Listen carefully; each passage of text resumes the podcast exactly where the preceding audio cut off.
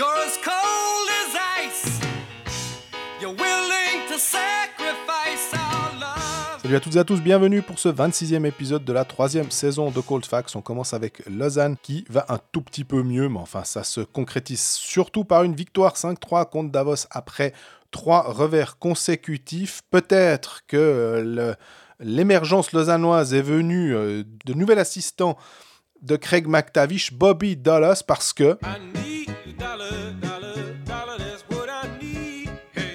Bienne qui continue d'aller mieux que jamais, sixième victoire de suite, deux victoires consécutives contre Berne en back-to-back, à Berne et à Bienne. Après, on passe à nos pronostics. On enchaîne avec Genève et Fribourg. On les a mis un petit peu ensemble parce que Genève et Fribourg se sont rencontrés euh, deux fois en une semaine, deux vendredis, avec euh, deux fois des victoires euh, genevoises. Excellent Gauthier des Clous. On verra euh, le côté genevois qui après a perdu contre euh, Bienne 4 à 1 et le côté fribourgeois qui eux ont été gagnés à Lausanne 2 à 1 et puis on finira par un petit détour en Swiss League où on va parler euh, des playoffs à venir avec notamment les interventions d'Alain Birbaum d'Ajoie.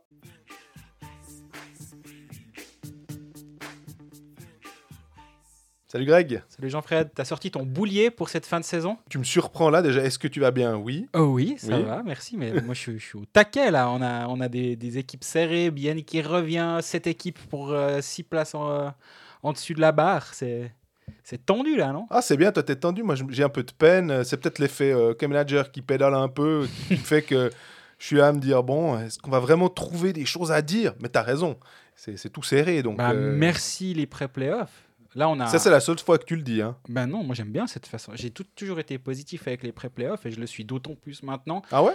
Imagine, en, en temps normal, on serait là à se dire Ouais, bon, les équipes vont jouer pour se placer en vue des playoffs. euh, puis Mais- on ferait des théories en salle de presse. Oui, mais si machin perd par 8 buts d'écart et l'autre gagne par 14, ben en fait, on ne sait plus. Ben non, là, on a des trucs à dire. On on a vraiment quelque chose. Il y a un vrai enjeu pour cette fin de saison. On a même Lausanne qui est concernée et même ça va de, même de, de Fribourg deuxième à Davos huitième. Tout le monde est, concerné.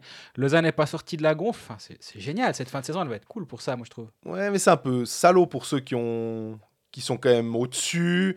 Euh, on a des d'habitude on aime bien dire un point et demi par match, hein, vu que c'était un peu la norme pour dire normalement si tu fais un point et demi par match sur 50, tu es à 75 points et somme toute tu es en playoff. Hein, tu es dans les 8. Puis là maintenant bon, on se retrouve avec, euh, avec des, des équipes qui sont 9 et 10 qui potentiellement peuvent euh, shooter des, des équipes qui sont euh, 7 et 8 qui ont fait un super championnat quoi.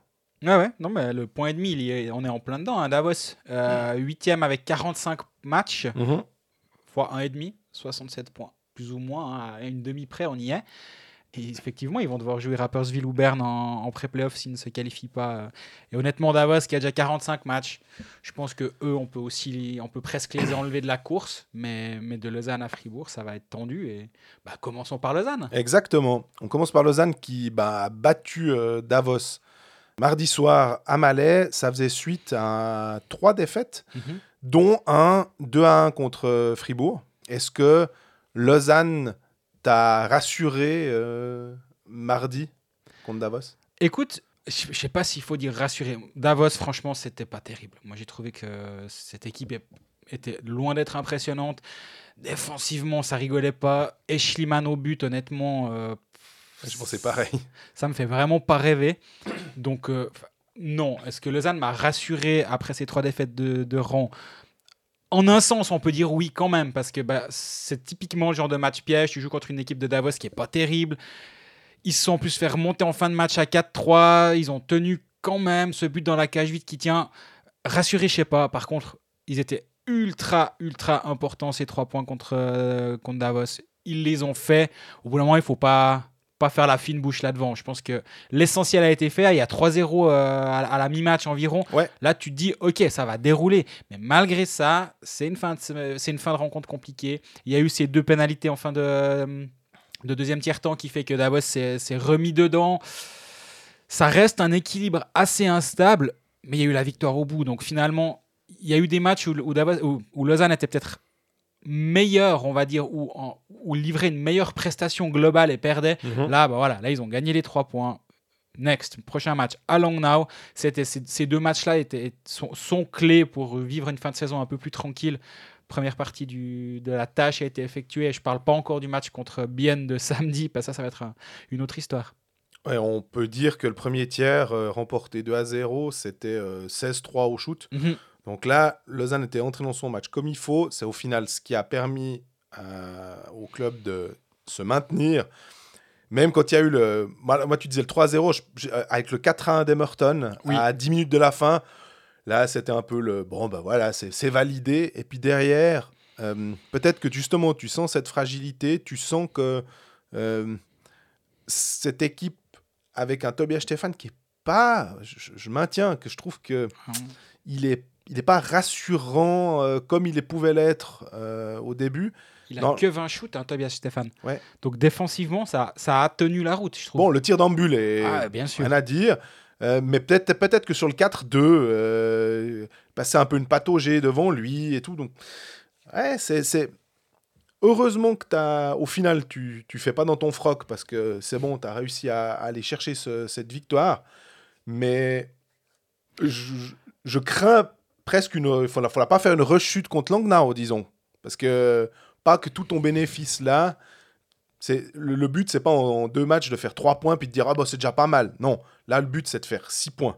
Tu, tu, tu dois et à la rigueur contre Bienne peut-être euh, être euh, là Ouais. là c'est un peu ça ça dépend. Alors là, là on, va, Mais- on va jouer au jeu du euh, et si Est-ce que tu préfères pas aller perdre à, à Langnau puis battre Bienne? Alors dans l'absolu Dans bien sûr. Mais bon, alors là, c'est des, théories de femmes Oui, oui. saoules, on est d'accord, mais au bout du Bon, compte, c'est ce qu'on fait quand même non? Ouais, en n'étant pas sous mais. c'est le but du jeu, effectivement. Mais non, c'est des gens de théorie que tu peux pas faire dans la bon, perdons ce soir parce qu'on gagnera le prochain, ça n'arrive pas, évidemment. Par contre, Corey Emerton, il me semble qu'on en parle souvent à ce micro.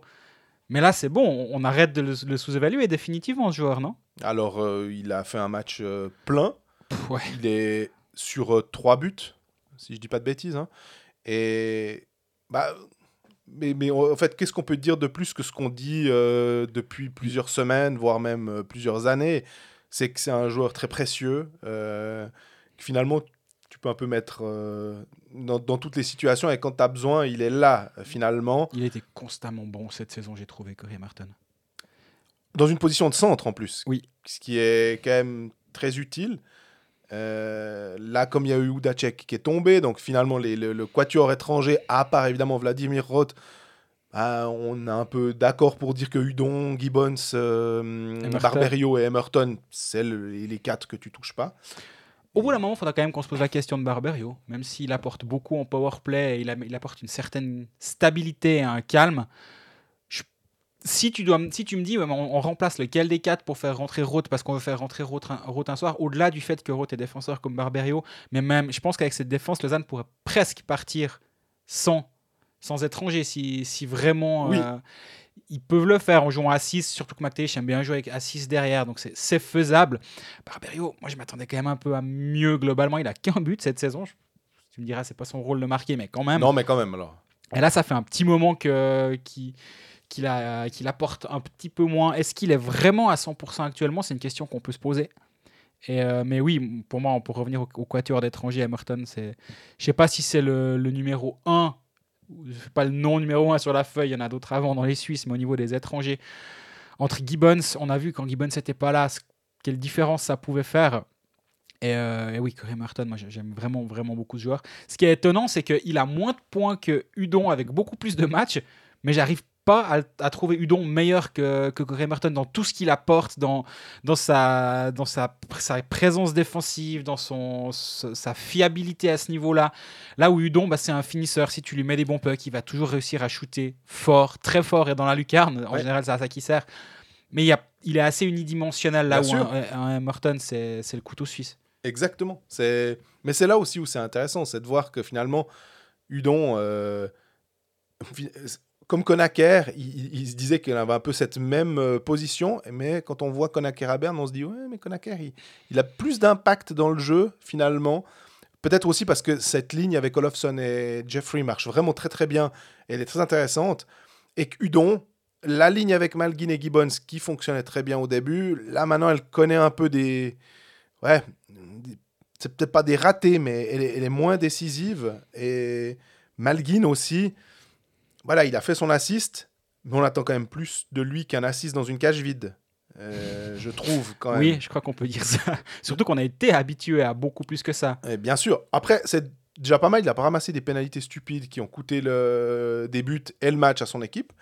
Euh, ce qui est bien, euh, là, sur ce match-là, c'est l'apport des défenseurs. Et ça fait un petit moment que on avait vu que Frick et que Genadzi étaient quand même pas mal. Là, Frick, Genadzi, Grossman qui Mhm. marque. J'ai le, le- on va dire que le but de Genadzi, c'est un but typique de défenseur. Le but de Grossman, c'est un but typique de défenseur. Même si Genadzi avance vers le but, mais il vient des lignes arrière, c'est complètement logique. Frick, là où il est plus intéressant, c'est, je trouve qu'il y a un flair sur l'action. Il sent, il, il fait cette passe sur le côté, puis Krakauskas joue très intelligemment Oui. et lui remet, et finalement il se met en position de soit de centre, soit d'ailier, qui vient terminer le jeu. Et c'est là que tu vois pourquoi Frick est un défenseur euh, précieux en fait et que tu peux le mettre aussi des fois sur le power play devant le gardien pour gêner, alors que normalement c'est le rôle d'un, on va dire d'un attaquant assez solide et que Lausanne n'avait pas visiblement parce que si tu mets Frick euh, sur ce power play euh, à cette place-là, c'est que tu estimes que bah, il est meilleur que tes éventuels attaquants. Mhm. Et là j'ai bien aimé cette euh, cette fin de d'action en fait. Pour revenir sur le, le nom que tu as cité, trouve- on en a parlé la semaine passée dans l'épisode avec Doug Boulanger où lui était pas.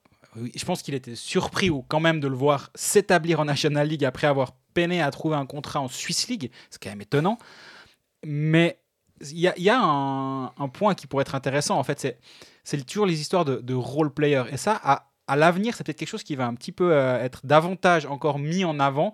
C'est est-ce que tu arrives pour un- une, une fraction du, du prix de ton joueur à trouver quelque chose, quelqu'un qui t'apporte pas la même chose, mais à peu près, ou d'autres choses pour tes lignes 3 et 4. Et c'est là où un Krakauskas dans la construction d'un roster pourrait être est intéressant à, ce- à ce niveau-là. Moi, j'avoue, et je fais un, pas un mea culpa, j'ai- je crois que j'ai jamais pas vraiment parlé de lui quand il est arrivé, ni écrit sur lui, mais j'y croyais pas un instant. Et je, la- je l'avoue très, très honnêtement. Et si quelqu'un, euh, au moment de son arrivée à Lausanne, m'avait dit Tu verras, euh, je suis persuadé, il va jouer 20 matchs cette saison, soit il est devin, il faudra qu'il m'explique comment il fait, mais personne ne pouvait l'imaginer, surtout avec un Lausanne qui était suffisamment profond et qui n'avait pas besoin de lui, même avec un ou deux ou trois blessés, tu n'as pas besoin de Krakauskas. Maintenant, ils ont eu besoin de lui.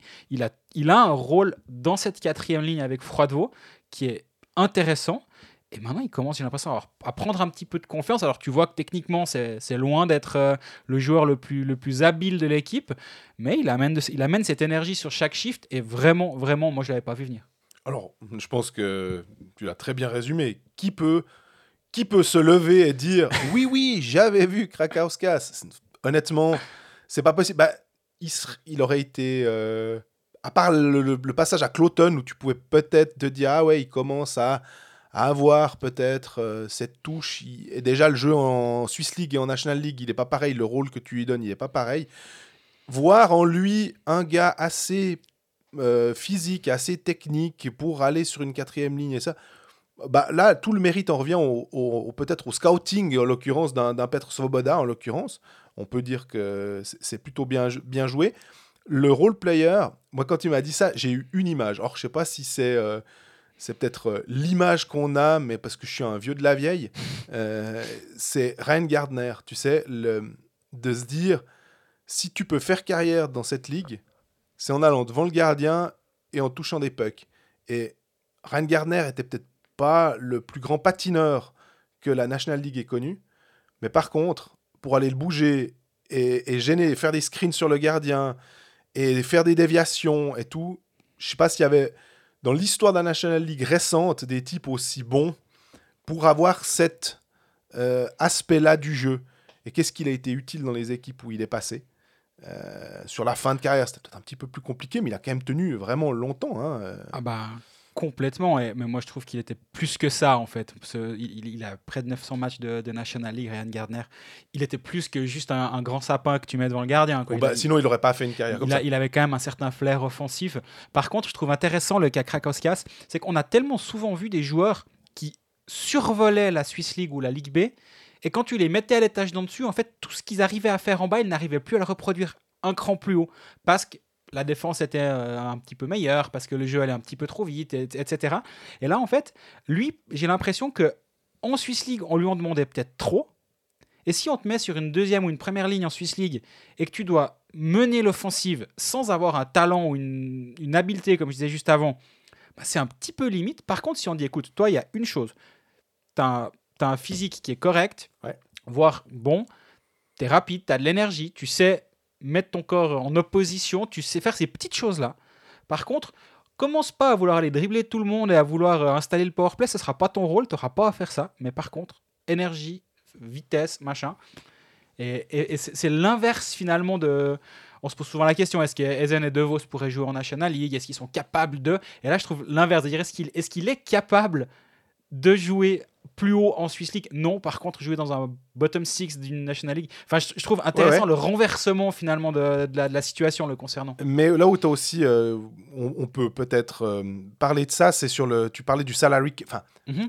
t'imaginais déjà le, le- Oui. le salary cap en, en te faisant une construction de- d'effectifs et finalement d'avoir ce joueur-là, tu le payes pour un role player. Tu dis, écoute, c'est ce que tu vas faire.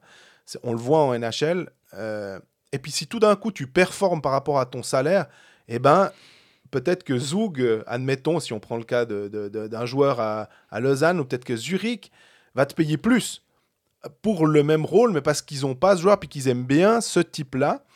Euh, peut-être qu'un autre club va se dire Ah, mais s'il est si bon dans ce rôle-là, peut-être qu'on peut essayer de le faire jouer dans un rôle plus offensif. Parce qu'il l'avait fait en Swiss League, mais il lui fallait peut-être ce déclic en Mhm. National League. Et c'est là où je trouve hyper intéressant de, de, de voir le salary cap qui pourrait être ou le fair play financier, tout dépend hein, de comment on- mais d'avoir des constructions de- d'effectifs euh, plus, euh, plus fines et pas Mhm. simplement de dire ah bon euh, Lausanne a fait la meilleure offre. voilà c'est 150 000 pour Voilà. machin c'est 200 000 c'est le prix d'un joueur de quatrième ligne bah c'est comme ça non Je- Parce justement, si ton Krakowskas, admettons, on prend l'exemple vu que c'est lui le- la, la base de cette discussion, te produit quelque chose, arrive en fin de contrat, et t'as justement, va peut-être un autre club qui fait peut-être moins bien ses devoirs, qui se dit Ah, mais lui, il est pas mal. Ah, on, va plus le payer. Toi, tu dis Bah non, moi, dans, mon, dans ma stratégie de fair play financier ou de salary cap, ou etc., je veux pas dépasser le cap. Donc, Krakowskas à X, c'est trop. En Ligue B, j'ai bien fait mes devoirs. Il y a machin que personne n'a vu venir ou qui est en train d'arriver ou qui a été blessé cette saison, mais moi je sens qu'il peut, il peut me le remplacer pour la moitié du prix.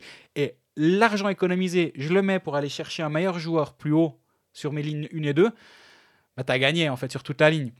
Et c'est là où, pour moi, je, trépigne d'impatience en attendant le moment où ce genre de discussions pourront vraiment avoir lieu. Là, le seul problème, c'est que les salaires en Suisse, ça, reste un sujet tabou. Et, et donc, est-ce qu'on aura vraiment les, les vrais salaires des joueurs qui seront exposés et comme en NHL où tu peux dire ben voilà tel GM il a fait juste parce qu'il a signé machin pour tant et il lui a produit X goals alors que dans l'autre équipe il y a lui ben il produit moins pour deux fois le prix c'est là où ça devient vraiment intéressant de pouvoir comparer qui a fait quoi parce que je pense que c'est plus simple d'être GM de Zug que d'être GM de Langnau complètement Enfin, tu, alors tu te poses peut-être, t'as peut-être d'autres problèmes à régler à Zouk qu'à Langnau. Je dis pas que c'est facile, hein, attention. Mais ça demande d'être un petit peu moins créatif d'aller chercher Gregory Hoffman. Enfin, pas l'impression que c'est une grande créativité. Ah ouais, c'est ouais, la création là euh, elle prend. Et c'est là où ça va être intéressant, je pense. Et du coup, l'exemple de Krakowska, c'est si tu le prends pour un rôle précis et il remplit ce, ce, ce rôle précis, bah, tu as gagné. Et je pensais pas qu'on parlerait 10 minutes d'Emilius Krakowska. Non, non, on mais- parle pas de lui. Mais c'est assez inattendu et ça fait assez plaisir de voir que ça, que ça fonctionne, ce, Je- ce point-là. je vais te laisser, je vais discuter un tout petit peu d'un autre joueur comme ça peut-être toi tu peux réfléchir à d'autres joueurs dans le même rôle euh, dans d'autres clubs de National League mais je trouve que Aurélien Marty par exemple euh, typiquement dans le rôle du défenseur défensif euh, qui, qui fait de la place qui est, qui est solide sur ses patins euh, dans sa ligne avec Grossman par exemple bah, fait partie de ce type de défenseur. euh, en anglais, ils vont utiliser le terme de stay at home, donc vraiment Mhm. euh, qui reste à la maison. Défenseur défensif. Voilà, mais défenseur défensif, très utile pour ce rôle-là. Et puis, effectivement, en NHL, des fois, on a des défenseurs défensifs qui sont payés assez cher. Euh, ils seront jamais payés aussi cher que les Romagnosi, par exemple, qui sont capables de mener le power play, de jouer 30 minutes, et- etc. Mais il y a quand même euh, une niche intéressante. Et j'essaye aussi de me dire dans d'autres équipes, je prends nos, nos- nos équipes romandes, T'as Mike Fulmin du côté de Genève, par exemple. c'est juste. qui est, qui est aussi un joueur, il débarque de Langenthal. On, lui- on lui demandait euh, à Langenthal d'être un petit peu plus euh, offensif.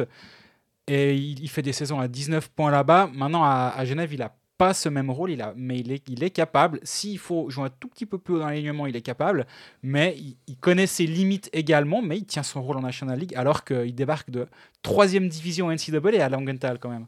Ça, si, si, si ce gars n'a pas un passeport suisse qui vient d'Onde-Sézou, c'est il serait jamais là en fait parce qu'il vi- il vient de tellement loin c'est assez intéressant je trouve Et on remarque que c'était Chris Maxwell qui avait quand même eu le, le flair hein, Mhm. pour aller voir ce joueur-là. en disant, Ah, lui, je vois.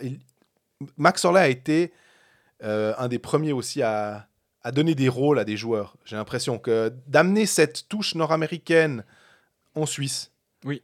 Que des fois, on n'avait peut-être pas. euh, tu parlais de, de certains joueurs en Swiss League qui, tout d'un coup, on, on s'attend à ce que peut-être ils puissent euh, faire pareil en National League. Et on a par exemple le cas de Michael Ugly. On, on a dit que c'était super, par exemple, que Bien euh, avait, eu le fin nez. Mhm. bah là, il n'est pas en troisième ou quatrième ligne. Enfin, si, mais c'est plutôt un joueur offensif. On s'attend à ce peut-être sa production qui est, qui est- qui est- qui est- qui est chouette en Swiss League, elle descend un petit peu, mais que hmm, lui peut être un ailier de, de, assez offensif en National League. Mais des Michael Ugly, des cas comme ça, il n'y en a pas 50, j'ai l'impression. Non clairement bah moi il y a un joueur que j'aimerais bien voir euh, un cran plus haut c'est Julian Mettler du côté de Cloton qui est en fin de contrat et c'est 20 un joueur de 20 ans qui est hum, quand même un ancien interna- international M20 moi je pars, je pars toujours du principe que s'il a été international M20 et il est allé au mondiaux M20 hein, c'est- Mhm. international c'est encore une chose mais il est allé au mondial M20 il fait 15 points cette saison en, en Swiss League à 20 ans il joue centre. Tu sais que le centre se développe toujours un tout petit peu plus tard. Il peut jouer les deux positions à devant.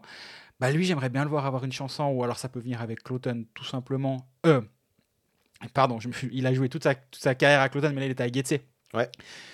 Est-ce que les CDC se disent non, non, mais lui on le garde Possible? Est-ce que justement, et c'est pour ça que j'ai fourché, est-ce qu'il va repartir chez le voisin en se disant Hum, si Cloton monte, euh, c'est là où je vais pouvoir m'établir en, en National League? Et, et c'est ce genre de profil-là que tu, que tu peux, à mon avis, cibler. euh, et justement, réussir à économiser de l'argent sur titre première ligne en ayant des, des profils comme ça. Fribourg a tenté avec Jordan Bougro, qui se fait gentiment sa place euh, en National League. Mais ça prend peut-être un petit peu de temps. Il faut être d'accord de l'investir, ce temps. Puis bon, il y a juste un truc. Il me semble qu'on oublie.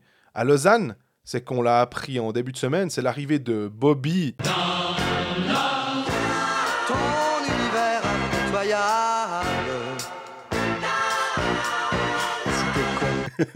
On était obligé, alors euh, c'est un peu une référence de vieux, hein, mais euh, ça, ça fait quoi C'est les années, euh, je pense, c'est les années 80.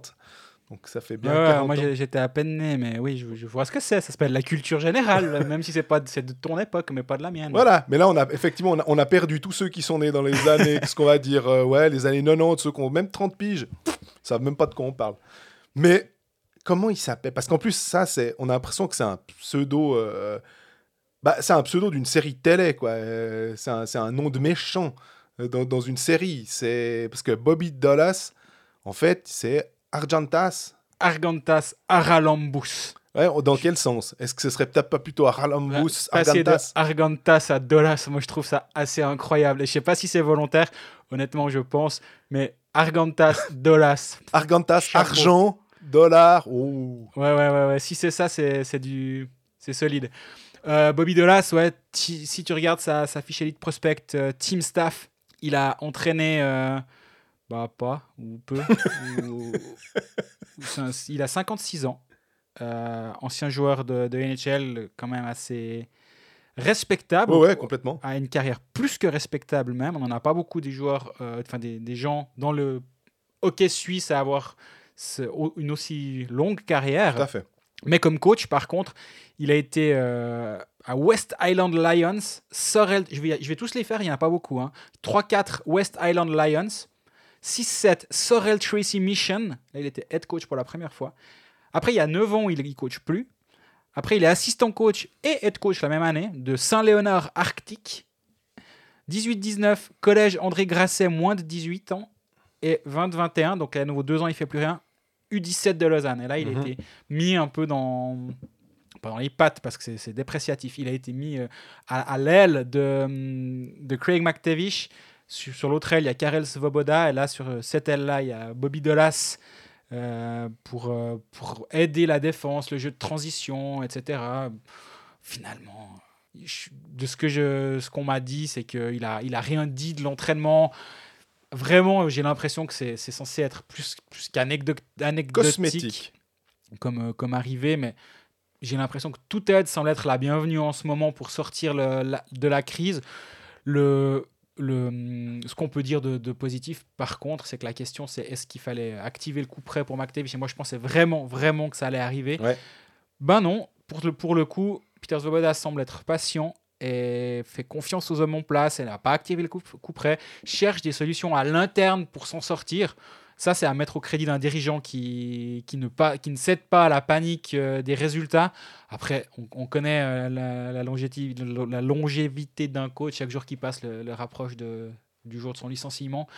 Mais en tout cas, pour l'instant, bah, c'est vraiment, vraiment à mettre au crédit de Peter Svoboda. Je sais qu'à ce micro, on n'est pas toujours positif, mais alors sur ce coup-là, là, il cherche les solutions à l'interne. Est-ce qu'elle va, est qu'elle va tomber? C'est peut-être aussi qu'il a confiance dans son équipe. À ce moment, Peter Svoboda, il se dit Ouais, écoute, on n'est peut-être pas hyper bon, ou peut-être pas aussi bon qu'en novembre-décembre, mais le potentiel est là et je suis sûr que d'ici un mois, ça va aller. Mhm. Donc, pourquoi paniquer et virer mon coach alors que alors qu'il il a eu du succès par le passé? On lui met une aide, une nouvelle voie, peut-être pour parler aux défenseurs, pour, euh, pour améliorer certains petits détails. Finalement, euh, c'est intéressant à suivre et je me réjouis de voir si ça va lancer une nouvelle dynamique. Je pense que ça va. Si Lausanne gagne, c'est pas parce que Bobby Delas et si, Bo- si Lausanne perd, c'est pas à cause de lui. Ça va, Ouais. Pour moi, ça va rien changer. Par contre, c'est une nouvelle voie dans le vestiaire, c'est une nouvelle peut-être deux trois petits détails par-ci par-là et franchement, pour- pourquoi pas? Est-ce qu'il y a de la place encore sur le banc Moi, c'est ça que je me pose comme question. Je crois que c'est 50 la limitation des manifestations euh, dans l'espace public. Donc là, ils sont quoi? Ils, sont- ils étaient 8 derrière le banc. Avant, c'est 9 maintenant. Alors, c'est pas tous des gens du staff. Mais heureusement qu'on a une limite im- im- instaurée par le Conseil fédéral, effectivement. Parce que entre euh, Huet, entre euh, Foust, Bon, Huet est pas derrière le banc, il est en tribune. voilà. Mais McTavish, Foust, Dolan, Svoboda. Svoboda, ça commence à. Ouais, c'est. Y a une pelle de monde, quoi. C'est drôle quand Craig Woodcroft arrive à, Genève et c'est un des premiers à avoir pris un deuxième assistant sur le banc. Il avait été tellement critiqué à l'époque en disant Ah, il, il est tellement nul qu'il a besoin de deux assistants, Craig Woodcroft. Puis maintenant, en fait, si t'as qu'un assistant, en gros, c'est juste que t'es un petit peu un pauvre. Regardez les pauvres de Fribourg, ils ont que Pavel Rosa, euh, alors que tout le monde a deux assistants maintenant. quoi. C'est assez intéressant de voir comment ces, ces 3, 4, 5 dernières années, il y a eu une évolution au niveau du coaching staff un petit peu partout. Et justement, comme ça, c'est tough partout. Et on revient au fair play financier, mais au bout d'un moment, quand tu vas plus pouvoir investir dans ton équipe parce que tu es pénalisé, c'est les gains marginaux que tu vas faire un peu partout. Ça peut être au niveau du coaching staff, au niveau de la vidéo, au niveau des analytics, à tous ces niveaux-là où tu pourras gagner peut-être ces petits pourcents que tu peux plus gagner sur la glace. Et c'est l'un des développements qui est en train d'avoir lieu. Et ça se ressemble après euh, à la NHL. On- on a une, euh, on, arrive à un modèle qui se rapproche terriblement de ça. Euh, le, le modèle à trois coachs en NHL, euh, en tout cas avec deux assistants et un aide, c'est la norme. Il n'y a même pas besoin de discuter. Donc, je trouve que c'est une suite logique que ça intervienne euh, en Suisse. Il n'y a pas de raison qu'il n'y ait pas un coach qui s'occupe un peu plus des situations spéciales, un autre qui s'occupe un peu plus de la défensive, du box-play, peu importe. On est sur quelque chose de moderne finalement. Tout à fait. Alors, il n'y a rien à rajouter.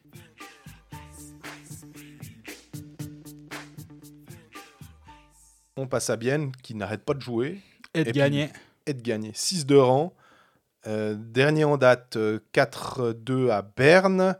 Après, un- bah, dans un back-to-back. Voilà, bah, la théorie de Jean-Fred Tombalo, super, Ah, bravo. a- en plus, je a- parle de moi à la troisième personne, c'est vraiment, je suis vraiment un connard. Il y avait plusieurs piliers sur lesquels ça s'appuyait, sur, s'appuyait l'humanité, c'en était un. Bah voilà, ça fait un de moins. Il y a tout qui tombe. Là, je sais, je sais vraiment plus quoi faire. Alors qu'il y avait 2 à 0 pour Il y Berne. avait 2-0. On se disait la théorie de bêta. Et voilà, et bim. Et bim, 4-2. Euh, mais en l'occurrence, c'est drôle parce que bien, il n'y a pas si longtemps que ça, c'était quasiment de savoir quand est-ce que Martin Steinegger allait se mettre sur le banc à la place de Lars Leuenberger. C'était une question de, de pas euh, si, mais c'était quand. Mhm. Et finalement, euh, le Lars Leuenberger a réussi à maintenir le cap, a réussi à faire de son équipe euh, un, un bloc euh, homogène. Et tout roule finalement du côté de Biel. On a un gardien Van Pottelberger qui est. On n'a pas dit qu'on le trouvait pas bon, on avait dit qu'on avait des. Comment dire On se posait la question de savoir s'il il allait être capable d'enfiler le costume de Jonas Hiller. Encore. Voilà. On parle encore en mars et Jonas Hiller. Stop. On est obligé. malheureusement. il, a, il a été tellement euh, important pour, euh, pour Bien et que finalement, bah, pour l'instant, euh, ces derniers matchs, euh, Joran van Pottelberger est, est très très bon. C'est peut-être pas du niveau de Gauthier des Clous, on est bien d'accord. Mais en tout cas, il fait gagner des matchs le... où il n'en fait pas perdre. C'est quand on, ça se joue à finalement assez peu de buts. hein. On a des buts 4-2, cache vide de Yanis Moser, euh, qui en lui aurait réussi le challenge des pécalistes haut la main. ah oui, il alors le ça. tire depuis le- le- l'arrondi derrière son goal. Euh, le 5-3, bah, là aussi. Hein, Plus loin, c'était dans la BA Expo, je pense. Alors, le 4-1 contre Genève, c'est un petit peu différent, mais vraiment, on a une équipe maintenant. euh, on avait mentionné Damien Brunner. J'allais y venir, j'allais très clairement y venir. Parce que cette ligne Brunner, Pouliot, Rayala, qui a été implémentée le 9 mars à Lausanne, qu'est-ce qu'elle fait mal. Sur ce, sur ce deuxième match, surtout sur le premier, c'était un petit peu moins flagrant, j'ai trouvé. Mais là, chaque shift où Pouliot, Rayala, Brunner étaient sur la glace, il se passait quelque chose et le, le jeu se passait systématiquement dans la zone défensive bernoise. Et même s'ils essayaient de la matcher face à, à Jeffrey Konaker et Olofsson, c'était très compliqué pour cette ligne-là. Et oui, c'est- l'une des raisons pour lesquelles Bien va bien en ce moment. C'est aussi parce que cette ligne euh, fonctionne à merveille. Mais ça me fout ma théorie en bas, de nouveau. Parce que, à la- je- on, on l'avait dit, tu étais d'accord avec, euh, avec ce que je disais, c'était rare. Oh, Euh, non, mais la ligne Kunsley, Kunti, Brunner, c'était un peu la ligne où tu touches pas. C'est un peu le, le- le truc où tu dis, que ce soit un Tormenen, que ce soit Larsenberger, on aurait pu imaginer Martin Steinegger, il n'aurait pas touché cette ligne-là. Et finalement, euh, de, de mettre Brunner avec Rayala Pouliot, ah ouais, non, ça marche bien. Donc, c'est comme quoi. euh, Et surtout, tu regardes le premier des deux matchs euh, remportés contre Berne, c'est cette ligne Kunti, euh, Kunsley, Ugly mhm. qui, qui a fait une bonne partie de la différence. Donc, preuve que tout le monde peut jouer avec Kunti. Ouais, c'est finalement. J'exagère. Non, non, mais t'as raison. Je pense que c'est le la focale de cette euh, de tout ça. C'est que- c'est qu'en fait Kunti est un excellent joueur de hockey sur glace et que si tu arrives à, à mettre quelqu'un qui sait la mettre au fond, tu parlais de, de Hudon, on, on parlait aussi un peu d'Ugly qui est normalement plutôt un buteur. Ben, Brunner, qui est censé être aussi le buteur sur cette ligne, Kunsley, qui est censé faire de la place sur cette ligne, de remplacer un buteur par un buteur, peut-être moins prestigieux que Damien Brunner, mais s'il peut faire le job, ah bah tiens, elle est moins périclitée, cette ligne, que- ou prétéritée. C'est. Assez, assez chouette de, de voir cette construction de- d'effectifs où tu peux justement changer les ailiers, puis dire, oh bon, non, lui, je vais plutôt le mettre là, et d'avoir aucun impact, ou en tout cas un impact très positif. sur Surtout que sur cette première ligne, il a beaucoup tâtonné cette saison avec Ouais. Il a séparé Pouliot et Rayala. En fait, tu avais vraiment l'impression qu'il fallait trouver le, le moyen de lancer cette, euh, ce, ce binôme Pouliot-Rayala, vu que les séparer, ça n'apportait pas grand-chose. Il, y a- il y est de toute façon revenu, Leuenberger. Et euh, il y a eu Ramon Tanner une fois, il y a eu Ishier un moment ces derniers temps. Et c'est vrai que je trouve que ça, ce clic a quasi été immédiat avec Brunner à cet endroit-là. Et euh, bah après, c'est vrai qu'il faudra voir avec l'évolution de la blessure de Jason Fuchs, qui, qui se fait sortir l'épaule contre euh, Berne, le premier des deux matchs par Tristan Chervet, ce qui a rendu fou de rage Steinegger dans les couloirs de la Tissot Arena, qui j'étais présent pour le premier des deux matchs. Qui en a eu après Andreas Fischer, le chef des arbitres, qui était présent euh, pour lui dire qu'en gros c'était toujours la même chose contre Berne. Pour, euh, Schématisé. pour paraphraser, il n'a pas dit ça comme ça et, et je ne me permettrai pas de retranscrire ses propos parce qu'ils n'étaient pas très gentils. Mais, mais oui, ce- ce- cette blessure de Fuchs pourrait un petit peu changer la donne. Par contre, le jeu biennois, il est, il est euh, je trouve qu'on on- on commence à avoir un peu plus de flow offensif. Ce, Ouais. qui, ce qui nous a manqué ou ce qu'on aime, on aimait tellement voir sous Termenan, qui a mis un petit peu de temps à, à arriver. Mais là, c'est, ça va, ça, ça tourne beaucoup. Des fois un peu trop, justement. Je te donne un exemple. C'est le 2-1 de Berne. Le 2-1 marqué par Berne à la Bienne. Mhm. Fuchs qui fait un tour dans la zone, qui remonte à la bleue, qui perd le puck à la bleue et tu te retrouves avec un 2 contre 0 à peu près de, de Berne et Chervet part seul, fait sa petite feinte, marque le 2-1. Donc c'est presque maintenant en train d'être poussé à l'extrême, mais finalement en parlant avec Leuenberger à la fin, il disait ouais bah voilà, c'est c'est ces petits détails là qui font qu'on n'est encore pas au niveau où j'aimerais qu'on soit. Mais par contre, c'est dans cette direction que je veux aller que j'ai toujours voulu aller.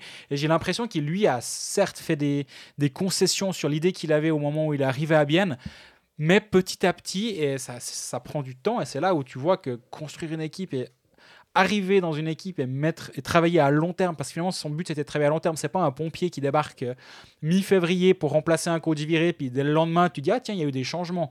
Non, il a travaillé sur le long terme, il avait du temps pour mettre en place, mais ça a pris plus de temps. Et là c'est en train vraiment vraiment de payer ses, porter ses fruits. Et bien ouais c'est c'est six victoires de suite tu disais? Mhm. Est-ce que est-ce qu'ils sont pas en train de de nous, leur place. de nous, de nous régler cette, euh, cette course au, au top 6 ou quand même pas? Difficile. Est-ce que finalement, là, on n'est pas en train d'avoir du top 7 Parce que, Ah, comme ah. tu disais avec Davos, ça peut-être que là, parce qu'ils ont beaucoup de matchs, hein, donc ils ont moins d'occasions de, de récupérer ces, euh, ce retard. Ils vont bientôt récupérer Herzog. Je me rappelle plus euh, à quand est-ce que ça doit faire, mais a un moment qu'il est, il est suspendu, donc on sait qu'il va, il va revenir avant la fin de la saison, donc ça apportera quelque chose. Mais à un moment, tu as trop de retard. Mhm. et, et ces matchs que tu dois disputer euh, contre euh, certaines équipes, ça va être compliqué. Donc, le, si tu- ils sont plus 8, mais 7. Hmm. Est-ce que c'est Lugano qui est 7 Euh, ça, ça- ça, Franchement, ça va être euh, hyper intéressant, mais bien en ce moment, on a toujours dit, les points que tu fais, on peut pas te les enlever. Donc euh, là, ils, sont dans une passe euh, où ça va bien. Contre Berne, mardi soir, ils perdent euh, Lindbaum pour euh, un 5 plus 20. Juste à la fin du premier tiers, début du deuxième, ben, powerplay assez long pour Berne. Ça ne débouche sur rien du tout. Là, tout d'un coup, et même si Berne a marqué le 2 à 0, ça, ça a peut-être eu un effet où, où Bien a senti que c'était possible. Euh, il va falloir peut-être composer sans Lindbaum. Non, je pense pas. Il n'a pas dû avoir d'autres pénalités de, de match. hein. C'est un joueur assez correct. Mais pour dire que même quand il y a de l'advers- de l'adversité dans le match, ils ont quand même réussi à s'en sortir. Un petit merci aussi à Philippe Vutrich sur le 2-2, Oui. qui, je sais pas ce qu'il fout. il- Alors, il y a Kunti qui la dévie juste devant lui, mais ça, il a le droit de l'arrêter quand même. Et, et- et c'est surtout ce qui- ce qu'il faut aussi remarquer, c'est que, alors, Bien a joué back-to-back contre Berne. Berne, c'était les matchs, ces deux matchs-là, c'était les matchs 3 et 4 Ouais. en 5 soirs. Et honnêtement, c'est inhumain, non, pas exagéré, mais au- au- pour un sportif professionnel, c'est énorme la charge de travail qui est demandée aux Bernois ce- sur ce mois de mars. Il y a eu une infographie qui, est- qui a été publiée euh, dans le Blick sur mars. Ils peuvent s'entraîner trois fois. Ouais. Au bout d'un moment, c'est difficile. Entre tous les matchs, les déplacements, les jours de repos, les quelques entraînements optionnels pour, euh, pour un peu faire tourner les jambes ou les décrassages, ils peuvent faire trois vrais entraînements. C'est le plan. Et bah là, on arrive aux, aux limites de l'ultimatum des 52 matchs. C'est difficile. Après, ben, Bien n'a pas toujours été aidé non plus par les, accumulations de matchs. On sait qu'ils ont joué environ 8 fois à Fribourg en 3 jours et ils les ont tous paumés. Bah voilà, ça, ça s'équilibre peut-être aussi sur une saison. Par contre, ouais, ce, que- vit Berne en ce moment, c'est chaud. Et, je suis assez admiratif de la manière dont cette équipe est en train de jouer. Ne cherche aucune excuse pour être allé aux interviews à la fin du match euh, à Bienne. C'est pas un thème du côté de Berne. J'ai parlé avec les dirigeants aussi. C'est pas un thème. C'est comme ça. En fait, j'ai l'impression qu'ils sont dans l'état d'esprit. De toute façon, on n'aura pas le choix. C'est Bah, comme ça. c'est ça. Et si on va aller en playoff, on doit se sortir de, cette, euh, de ce mois horrible, plus faire les pré-playoffs. Parce que c'est pas comme euh, Lausanne ou Genève qui ont un calendrier très chargé. Mais s'ils s'en sortent, ils pourront avoir cette semaine de repos. Berne, même pas. Alors, c'est ça. C'est pour ça que certains qui disent Ouh, attention à Berne pour le titre. T'as là, hé, mollo les gars, parce que ils ont 42, il en reste 10. Euh, après, de toute façon, bah, tu auras en tout cas deux matchs, si ce n'est trois, mais en tout cas deux, c'est sûr. Donc, pas de repos. Et puis après, tu vas euh, te taper. Bah, s'ils sont 10, mais on peut imaginer, logiquement, vu le trend, que Berne va passer devant Rapperswil. Euh, là aussi, tu dis qu'on des fois, on, on- on extrapole un peu, mais pour le coup, 42 matchs contre 46, 5 points de retard. J'ai Ça- pas ça le me semble réaliste. ouais. Ça semble réaliste, voilà. Euh, de les avoir 9e, ça veut dire qu'ils joueront contre le 8e. De fortes chances que ce soit Davos. C'est ça, Parce que Davos a déjà 45 matchs. c'est ça. Donc, euh, un, petit, un petit Davos Bern en pré-playoff, le, le Reto Rafael Enrico. C'est très juste. Mais ça veut dire que ce vainqueur-là va jouer contre Zug. Oui. Puisque le 7-10, on rappelle, hein, 7-10, ça n'a aucun intérêt, euh, enfin, ça n'a aucun impact. hein. Est-ce que, alors là, ce n'est pas des théories du complot, mais c'est des théories. Est-ce que Berne a vraiment intérêt à aller chercher cette place 9 Ou est-ce que tu dis, non, non, non, mais 10, c'est super, parce que du coup, on jouera le deuxième du championnat en, passant, en, en gagnant notre pré-playoff Alors, Et du coup, tu évites Zug en quart de finale, ce qui est quand même peut-être pas une mauvaise idée. Mais là, là ça, ça se projette beaucoup. oui, oui. Mais pour mémoire, donc, hein, le- les pré-playoffs, c'est 7, 10, 8, 9. Mhm. Et les, les clubs gardent leur position initiale, à savoir, celui qui gagne le, le, le- le match-up 7-10 va forcément jouer le, Le deux. deuxième. Ils refont pas un classement comme, C'est ça. euh, comme ça se fait durant les playoffs. C'est pour ça que ça a peut-être un petit intérêt. Mais bon, je crois que la Berne, ils doivent juste gagner les matchs et puis on réfléchira un peu plus tard. Bah, c'est-à-dire, je- je- j'embarque complètement euh, et je trouve que c'est, très futé et que je serais assez d'avis de dire, de toute façon, de jouer contre euh, l'équipe qui sera deuxième, parce que c'est assez serré, hein, Mhm. je préfère jouer contre elle euh, Oui. Que contre Zouk, point final. Donc oui, j'aurais plutôt tendance à me dire dixième, euh, de rester dixième et de finalement pas tout faire euh, pour dépasser Rapperswil. Mais Ambry qui est onzième a quand même qu'un point de retard.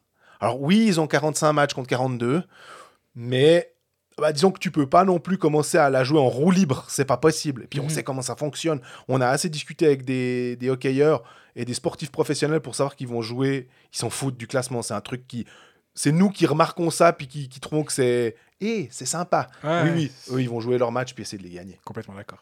Jouer sport, un jeu de la loterie romande.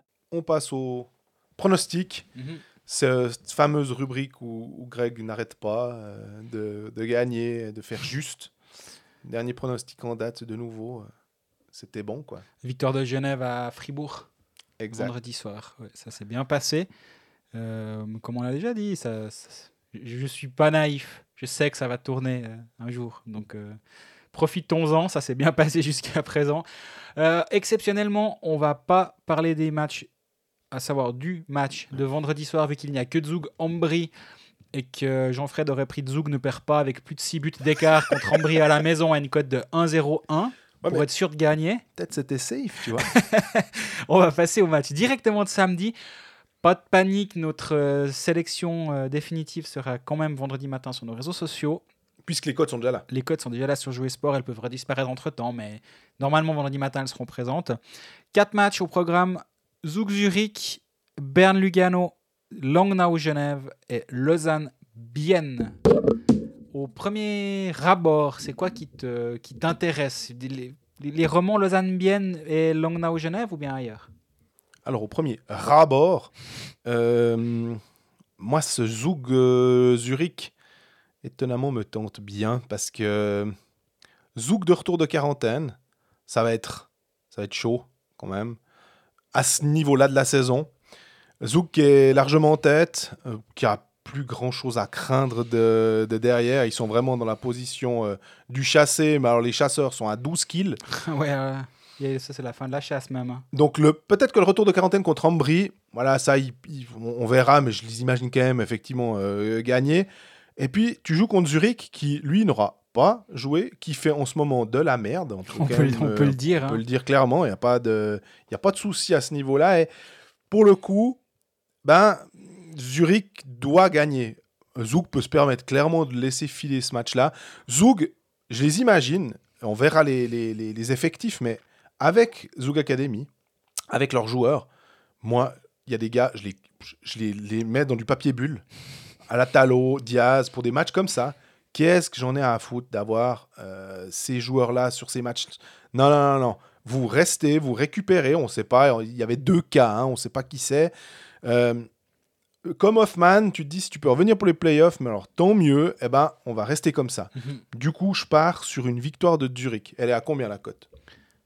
Elle est à plus de 3, Oh, la, la cote. Ça, c'est une cote euh, Grégory Baudienne. Chez Jouer Sport, euh, oui, ouais, ouais, c'est c'est une jolie cote. À part ça, c'est ça se tente clairement. Après, tu peux, aurais le droit de prendre le handicap, non? Ouais, alors là, ça devient un peu. Non, elle est à 2,90, pardon. Non, non, non, ok. Non, Zurich gagne avec deux buts d'écart. Allez. Ouais, bah, bah ouais, Non, bah ouais. Euh, oui, c'est c'est- c'est bien, ça, j'aime bien ce pari. C'est pas très convenu, disons. Et, moi, je suis. J'en ai marre, parce que je crois que je joue chaque semaine Genève. Mais sérieusement, hein, je crois que ça fait trois semaines de suite. Vraiment, il faudra, faudra me- me- m'envoyer une écharpe du club, quoi, c'est pas possible.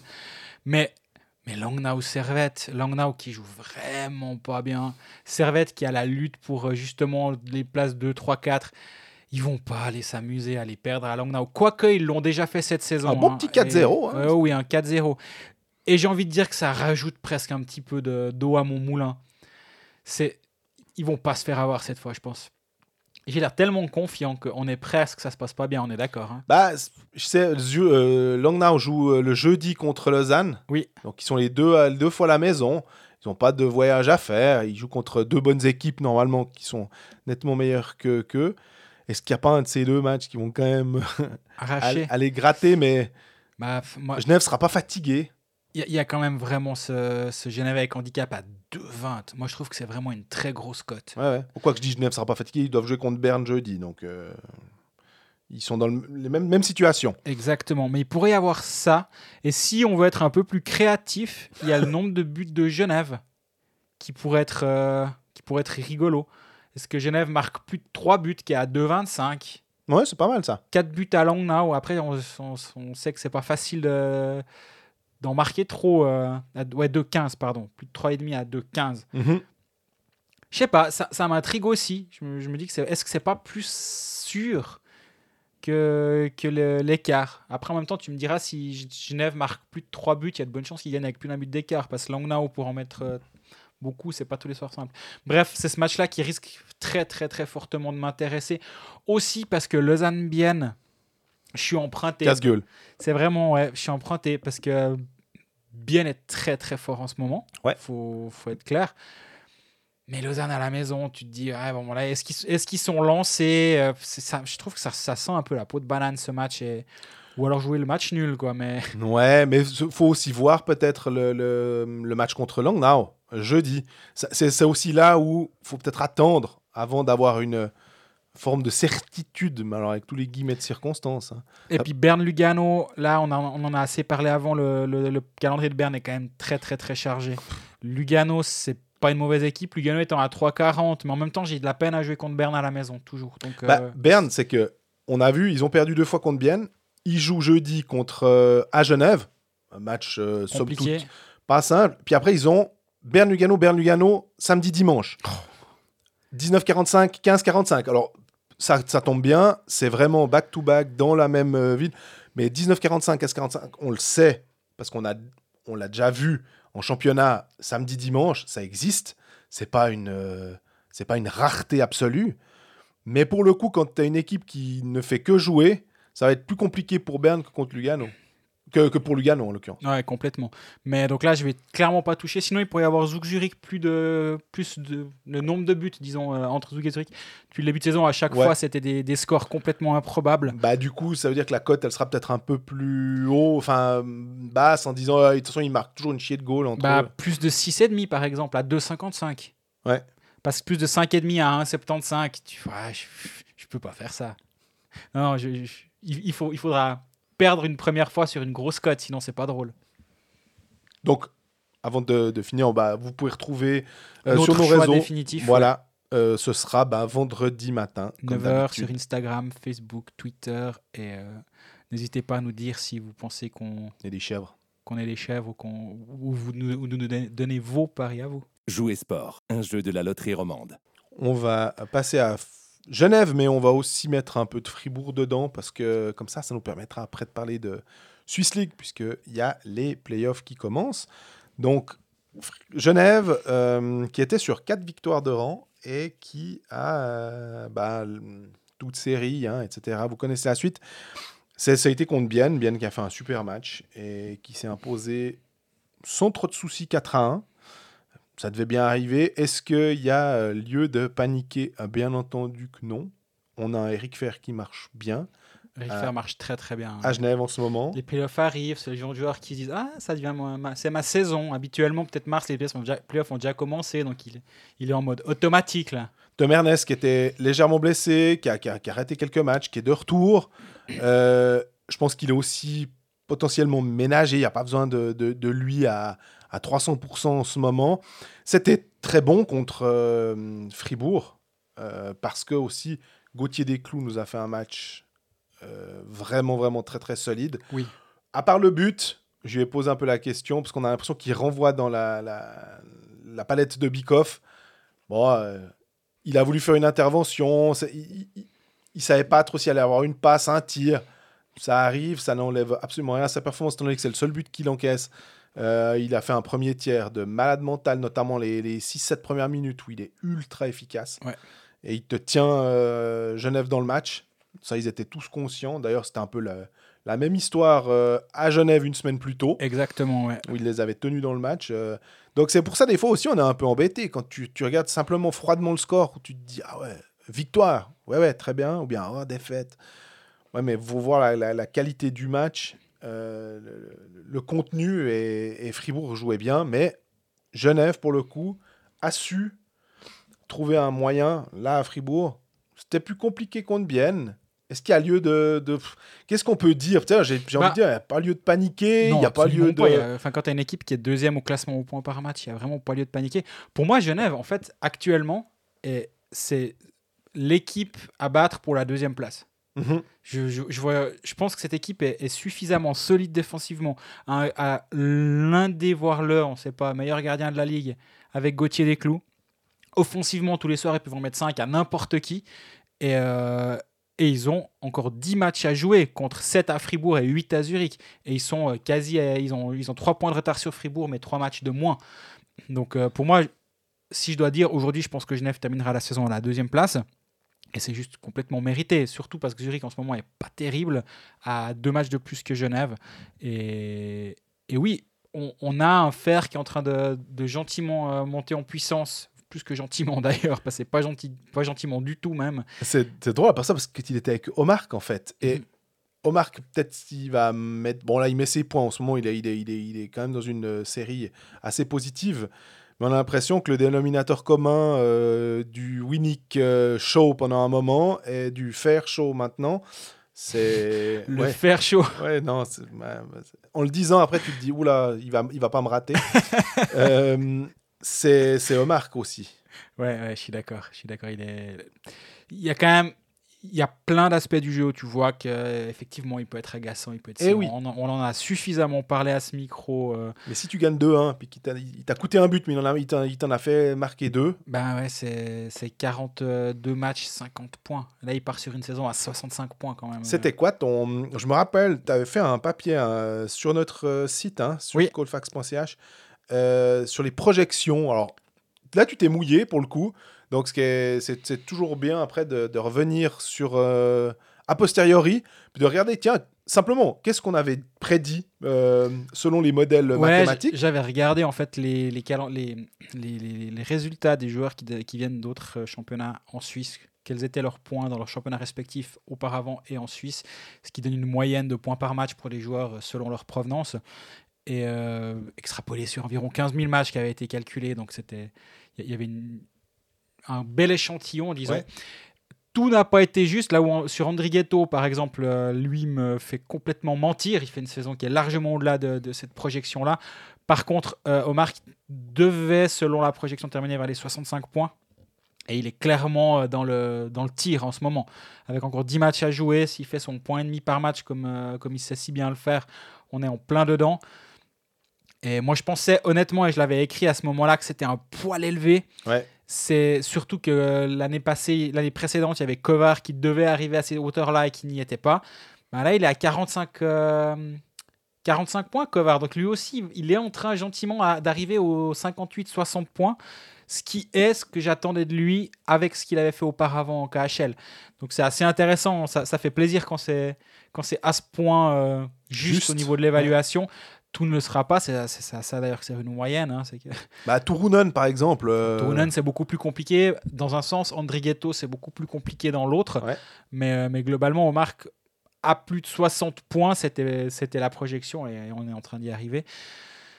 Encore 10 matchs à jouer. et- Mais oui, moi j'aime bien ce que, ce que montre cette équipe de, de Genève globalement dans, dans ce qu'elle qu'elle propose de bah, le, ma- le match à Fribourg défensivement parce que justement on parle beaucoup de Oui. de Winnick, de Fer, la ligne euh, Vermin, Rod, Richard et je trouve que oui Fribourg a eu beaucoup de shoots mais plus le match avançait, et on l'a vu qu'on parle de Fribourg et de Genève en même temps, euh, ça, ça va très bien, plus le match avançait, plus j'avais l'impression que Fribourg était, était poussé vers la périphérie. Au début du, du match, ils, étaient, ils arrivaient vraiment à attaquer le filet, je trouve. Et plus ça allait, plus Genève s'est aussi ad- pendant, ce, pendant, la rencontre. Et ça, c'est clairement à mettre au, bénéfice de Patrick Aymon. Moi, ce que j'aime avec Genève euh, en ce moment, c'est le box-play. Euh, J'en ai parlé euh, avec Gauthier des Clous, je crois, c'était vendredi après le match contre Fribourg, sur l'agressivité de ce box-play. Parce que lors des deux matchs contre Fribourg, 3-0, 2 à 1, le but de Bikoff intervient alors qu'il n'est pas à 54. On se souvient, on a beaucoup parlé à ce micro du powerplay de Fribourg, cette fameuse tendance à aller euh, de bas en haut euh, pour euh, dégager des shoots. Et puis on a quand même des, joueurs très intelligents avec euh, des harnais, avec Stolberg qui vient des fois devant le filet, avec le tir dévastateur de Motet, avec Gunderson qui est capable de euh, piloter tout ça de main de maître à la bleue. Et euh, là, tout d'un coup, ce carré ou ce diamant euh, genevois, hyper agressif, et on peut mettre euh, Richard, on peut mettre Rod, on peut mettre Winnick, on peut mettre Fer. On a des joueurs qui n'hésitent pas. Ils ont des, il y en a certains, ils ont des longues cannes, hein, comme euh, Fer et, Winnick, qui sont assez grands. Ils gênent, ils sont tout le temps sur le paletot des, des joueurs qui n'ont pas franchement le temps. Euh, là, ils avaient bien fait leur devoir, en tout cas à Genève, pour bloquer ce, ce powerplay genevois. J'ai vu que contre Bienne, bah voilà, ça peut pas toujours ma- marcher. Bienne a réussi à marquer en powerplay. C'est clair que 100% d'un d'un box-play, euh, c'est illusoire. Mais, euh, alors il n'y a pas les statistiques contre Bienne, mais à, juste avant ça, sur les 11 ma- derniers matchs, je crois, euh, il y avait que Lugano qui avait un box-play à 90%. Ouais. Fantastique. Et Genève était à 88.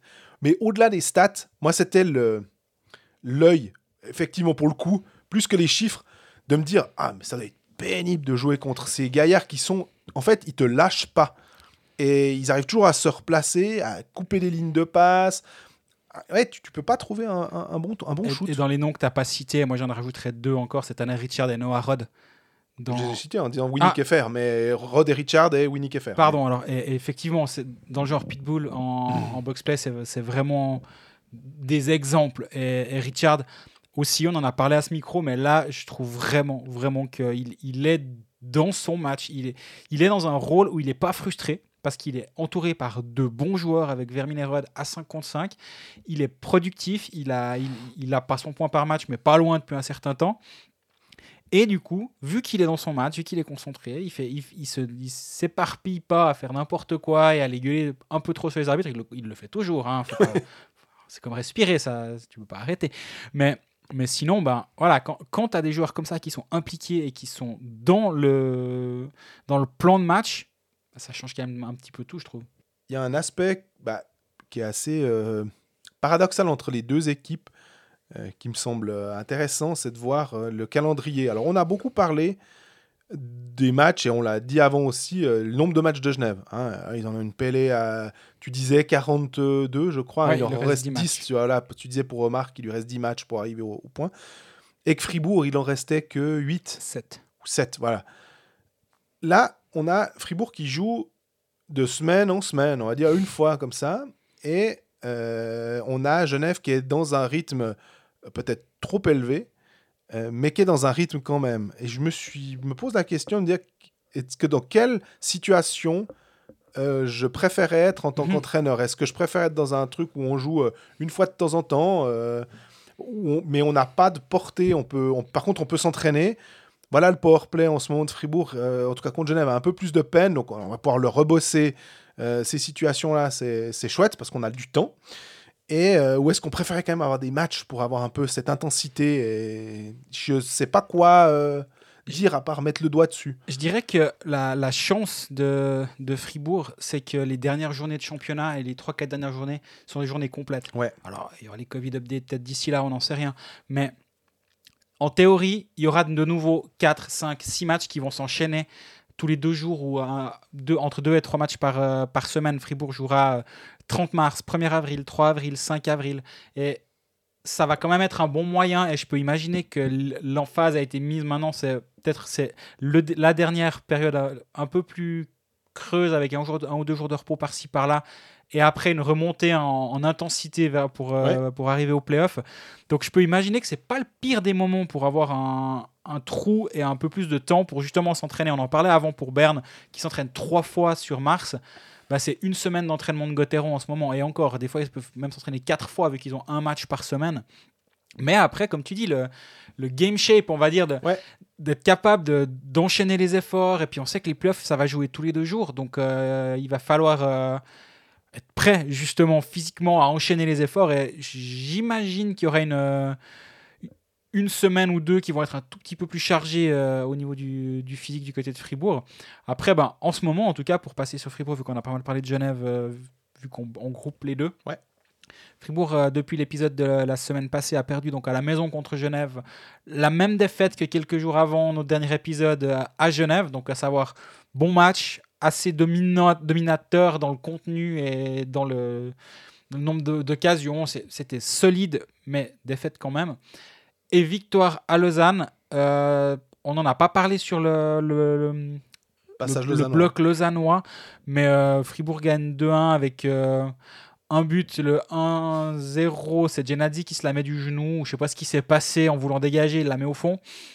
Et l'autre, bah, c'est une équipe lausannoise qui s'attend à une pénalité en zone offensive euh, de enfin, Dernay dans sa zone défensive qui met la canne au visage de Udon. Tout le monde s'arrête. Udon reste au sol environ 2h30. Ça part, au- part en contre, 2 contre 1. Stolberg et Dernay, en général, les 2 contre 1, il ne faut pas leur en laisser trop pour que ça finisse au fond. On va pas manquer. 2-1. Euh, Fribourg s'en est bien sorti de ce côté-ci de la glace, justement. Euh, par contre, défensivement, c'est toujours bien. On en parlait la semaine passée que à, ce- à cette- à ce niveau-là, ça tenait la route et ça continue vraiment de tenir la route. Moi, certains m'ont dit Ah ouais, puis quel match de Berra. Mais alors, j'avais un peu l'impression que Berra, il a fait son travail. Alors, évidemment, il le fait très très bien, hein, on est, on est d'accord.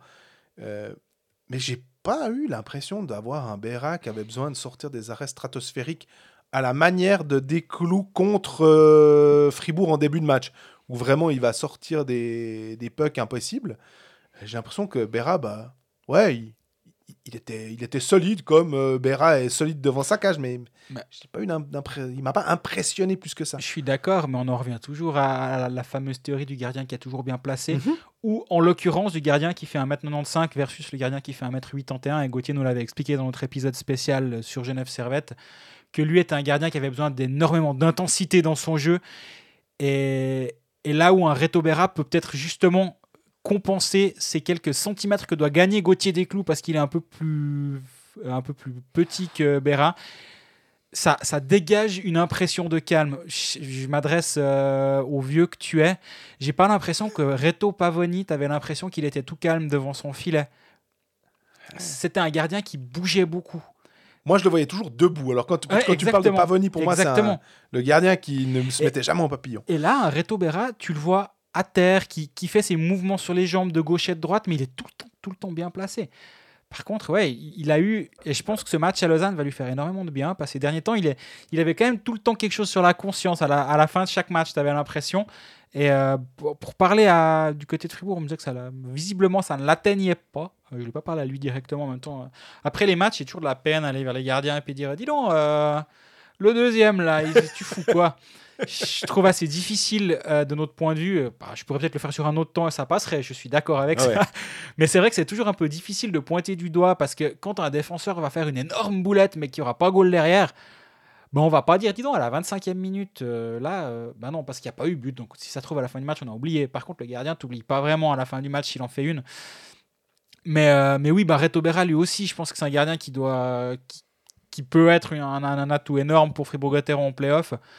Euh, mais depuis un, mois, il était correct et tu as besoin d'un d'un Reto Berra excellent euh, pour Fribourg, vu que justement, Fribourg va pas marquer 4 buts tous les soirs, surtout en playoff, donc derrière, ça a intérêt de, ça a intérêt de tenir. Là, en ce moment, c'est vraiment le cas. Et si Berra peut encore un tout petit peu monter son niveau, ben, Fribourg pourrait être dangereux. Moi, il y a un joueur, euh, pour parler de la défense, je trouve qu'il est. En, anglais, on utilise le terme de unsung hero euh, pour dire c'est le. Le héros de l'ombre. Ouais, dont on ne chante pas, en fait, les louanges. les louanges. Et pour moi, c'est Benjamin Chavaya qui, est- je trouve. euh, je- Déjà, j'ai l'impression qu'il est plus jeune que son âge, en fait. J'ai l'impression qu'il a toujours eu la vingtaine, mais que, en fait, non, il arrive gentiment à 32 ans, je crois. T'as Et- pas le droit de, de jouer à Fribourg si t'as moins de 30 ans. Je crois que c'est ça. là. Donc, non, il a clairement 30 ans. Mais je le trouve. euh, parce qu'on parle évidemment toujours de Gunderson, on, parle, euh, on a parlé de Philippe Fouret, on a parlé de ces joueurs qui ont des grandes carrières. Et que je trouve que sur la pointe des patins, euh, il s'est quand même fait. euh, bah, il, a, il a joué quasiment qu'en National League, il était parti à Ambry, il était, il était venu de Lausanne. Et que il, il a trouvé sa niche, j'ai Mhm. l'impression. Et que avec Gunderson, c'est une paire qui fonctionne super bien et on n'imagine pas autre chose en fait euh, que euh, Chavaya à côté de Gunderson. Ouais, je suis assez d'accord avec toi. Ça, c'est vrai qu'il a, il a trouvé sa paire et j'ai l'impression que toute la saison, ils ont joué ensemble. Je suis justement en train de, de remonter au match d'octobre, mais j'ai vraiment l'impression que Gunderson Chavaya, quoi, c'est. C'est normal, ils, ils vont tout le temps ensemble. Il y a eu Souter-Yecker qui a été une, paire qui a fonctionné assez longtemps aussi. Mais oui, je suis d'accord avec toi. Il, il s'est établi sur cette, euh, bah, du coup, cette première ligne défensive, vu que tu joues avec euh, le défenseur étranger qui avale euh, 28 minutes de, de temps de glace par match, ou un tout petit peu moins. Oui, je, suis- je suis d'accord avec toi. Il, il fait clairement son job et, et c'est devenu un, un routinier dans la ligue, en fait. Et, et je suis d'accord avec pas un role player justement Ouais, on peut clairement le dire, ouais. que et que dans un un- roster avec un ou dans un effectif avec le salary cap ou en tout cas où il faut faire un petit peu attention. Typiquement ce type de joueur que tu peux faire jouer avec l'étranger le défenseur étranger c'est un rôle qui est spécifique. Parce que euh, il n'y a pas tout le monde il faut accepter certaines choses. Peut-être d'avoir un peu le boulot, tu disais euh, Unsung Hero pour l'ombre, eh ben, c'est un peu le boulot de l'ombre. C'est un peu d'aller peut-être nettoyer les bandes, euh, d'être euh, plutôt le gars qui va euh, ramasser euh, des coups, qui va bloquer les shoots. Euh, Il n'y a pas tout le monde qui est, capable ou qui a envie de, prendre ce rôle-là.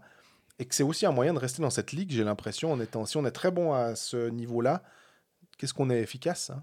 Et mine de rien, c'est le deuxième défenseur de Fribourg-Gotteron en termes de points. hein. Alors forcément, derrière euh, Gunderson et ses 42 points, là aussi, c'est presque un point par match pour Gunderson. C'est de la folie ce qu'il fait cette saison. Mais euh, Chavaya, c'est euh, 39 matchs, 12 points, 2 buts, 10 passes décisives. Euh, Un plus-minus, il me semble, alors je sais, on n'aime pas cette stat, hein, mais il me semble qu'elle n'est pas dé- il est à dégoûtante. 14. Voilà. Elle, elle est intéressante quand tu peux voir par rapport à d'autres. En fait, s'il y a un plus 14 et un moins 14 aussi, moi, c'est ça euh, qui. C'est quand il y a un gros écart que je trouve intéressant. Et donc, ouais, je suis d'accord avec toi. Il fait, il fait vraiment sa saison. On en a peut-être. Je pense qu'on n'en a pas parlé de la saison de Benjamin Chavaya. Euh, c'est vrai, comme tu disais, on, en a, on a souvent parlé d'Aplanal, pas forcément toujours pour les Non. bonnes raisons. On a parlé des Bichères, pas forcément pour les bonnes raisons non plus. Fouret, on en a, on l'a souvent évoqué. Chavaya, il, il a fait sa saison. Il est passé sous les radars tout le long, mais, mais tu as raison. Et je trouve que c'est bien que tu l'aies mis en avant.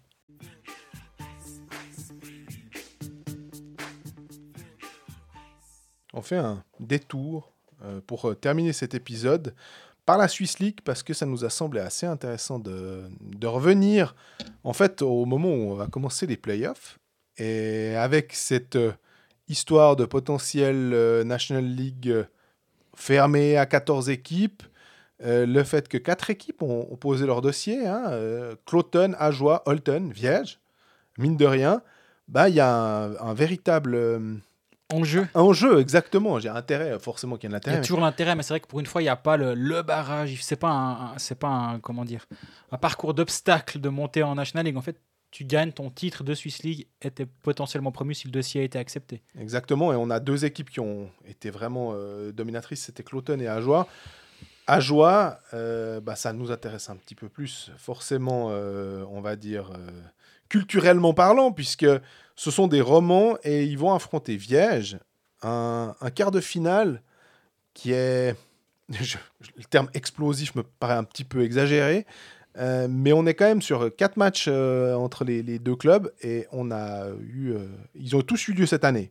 Donc en plus, ils sont assez frais dans, dans nos, dans nos mémoires. Et on a Ajoie qui s'est imposé 5-2 en janvier. Puis en février, Viège 3-2, 1er mars, Viège 3-2 et le 7 mars, euh, Ajoie 4-3 au tir au but. Les trois derniers matchs, donc sur un mois, ont été tous euh, disputés, en tout cas du côté des Hauts-Valaisans, sous la houlette d'Yves Sarro. C'est assez intéressant. Parce que ça veut dire qu'ils ont, comme ils ont changé d'entraîneur, là on se retrouve avec un, un match-up, un duel entre deux coachs québécois. Et on a vu que euh, Yves Sarro avait surdonné une, une âme à ses, à ses Valaisans. Et mm, honnêtement, quand on se rappelle d'Yves le joueur, on n'a pas tellement envie d'affronter une équipe euh, en playoff, en tout cas, euh, coachée par lui. Ouais, je pense qu'on voulait déjà, on n'aurait pas voulu euh, affronter le joueur Yves Ah, déjà lors des playoffs, donc tu as raison. C'est c'est deux équipes qui, qui sont quand même terriblement différentes dans leur construction, je trouve, entre, entre Viège et Ajoie. Ajoie, c'est une équipe qui, alors forcément, euh, le duo Ezen-De Vos a survolé la ligue, qui sont les deux meilleurs compteurs et de très loin en, Swiss League. Ezen, c'est 41 buts, 40 passes décisives. De Vos, 27 buts, 52 passes décisives. Ils ont 81 et 79 points respectivement en place 1 et 2. Le troisième, c'est Asselin à plus de 13 points de De Vos. Donc, Quand on dit survoler la ligue, c'est vraiment survoler la ligue. Et le, le meilleur compteur de, de Viège sur cette saison, c'est euh, Van Gilder, Ouais. qui a 36 points en 33 matchs. Donc, euh, c'est une équipe qui, qui, a, qui, ne, qui, est moins, on va dire, un, un one-man show, un two-man show comme, euh, comme le HC Ajoie. Mais je pense aussi que réduire le HC Ajoie à ces deux joueurs, c'est aussi faire un petit peu une, une erreur parce que, bah, parce justement, ils, ils, ils sont continuellement en, haut du classement. Ils ont gagné euh, le titre, ils ont gagné la Coupe de Suisse.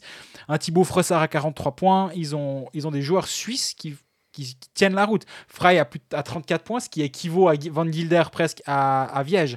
Donc finalement, c'est une équipe qui a, une- qui, a certes une première ligne de feu, mais qui a d'autres joueurs qui sont capables de, tenir la baraque. Derrière, tu as des joueurs qui, as des routiniers, tu as des, euh, des euh, Howard, Pouilly, Rouillet, Beerbaum, qui sont des, des- des joueurs qui ont une, une expérience assez, assez riche. Yogi, euh, ouais. Yogi qui peut jouer les deux positions, il a joué un petit peu de, de défense quand il fallait aller dépanner, il peut jouer à l'aile s'il faut dépanner. mais My Gunman. Euh, complètement. Donc, euh, ça, c'est une équipe qui est complète, je trouve. Et, et c'est, pour moi, dans cette série face à, à Viège, alors certes, c'est, compliqué de jouer Viège, mais Ajo- Ajoa doit s'en sortir, j'ai l'impression. Ouais. Quand tu regardes le contingent, tu as, complètement raison. hein. Euh, euh, au bout d'un moment, oui, Troy Josephs, Mark Van Kilder, Mackay Holdener, ça c'était la, la- la- la première ligne contre, euh, lors du dernier match contre euh, Ajoie. hein. Et puis euh, Sandro Brugger, alors on se souvient, Sandro Brugger, on, on- on se rappelle de lui comme étant le mec qui était venu aider Berne Mhm. en fin de saison où on se disait mais Sandro fucking Brugger, si je me rappelle bien ton- les termes e- exacts que tu avais employés. non, non, j'ai sûrement pas dit ça. Pas vrai. Attention aussi à Fabian Aberstich, lui très très euh, très intéressant joueur de de Swiss League. Je me souviens de lui comme étant un un joueur, tu parlais des M20, ceux qui qui Ouais. sont passés par les M20 et qu'il faut toujours suivre parce que tu parlais de toi, Mettler, c'est ça que tu mettre l'air euh, dans la région zurichoise, du coup. mais Aberstich, je- je- saison. Alors, je sais pas si tu es sur sa fiche parce que comme ça, moi, de, de- de mémoire, c'est Zug et Langnau. Langnau, ça, je suis 100% sûr, effectivement, parce que c'est là où je me, je me rappelle de lui. Ouais. Alors, est-ce que dans le tas, il y a du... euh, Parce qu'il fait, oui, il, fait une- il est le deuxième meilleur compteur du club avec 34 points en 45, euh, en 45 matchs. Et oui, il a fait toute sa formation à Langnau, passé Mhm. par Zug à un moment. Et, et il a une expérience qui est quand même assez intéressante. Mais moi, j'en reviens toujours à ma, à ma base. Ajoie est le grand favori de, de ce match-up. D'ailleurs, on a posé la question à Alain Birbaum, donc défenseur du HC Ajoie, sur, euh, bah, sur ce, ce match contre euh, Viège qui pourrait, si on nous annonce que la finale de Ligue B c'était Viège à Jouan, on n'aurait pas été complètement surpris. Bah non, quart de finale, on l'écoute. Effectivement, c'est une, une grosse affiche en quart de finale. Je pense que si on regardait en tout début de saison, ça aurait plutôt été une affiche qui aurait pu se dérouler en demi-finale. Maintenant, on veut, veut pas, on est favori de la série. Je pense que quand tu finis premier ex avec, euh, avec l'automne, ben, même si Viège n'était pas à sa place qu'il aurait peut-être dû occuper à la fin de la saison, euh, on reste le favori, mais euh, c'est une série qui va être indécise parce que Viège, depuis l'arrivée de Saro, c'est une autre équipe, une équipe qui joue mieux au hockey, qui nous a posé des difficultés euh, lors des derniers matchs qu'on a joué contre eux. Donc ça va être une série qui, qui va jouer tous les petits détails, mais voilà, à nous de montrer que tout ce qu'on a fait durant la saison nous a pas été fait pour rien, et puis que c'est pas un accident si on a fini entre guillemets vice-champion de la saison régulière avec, euh, avec l'automne.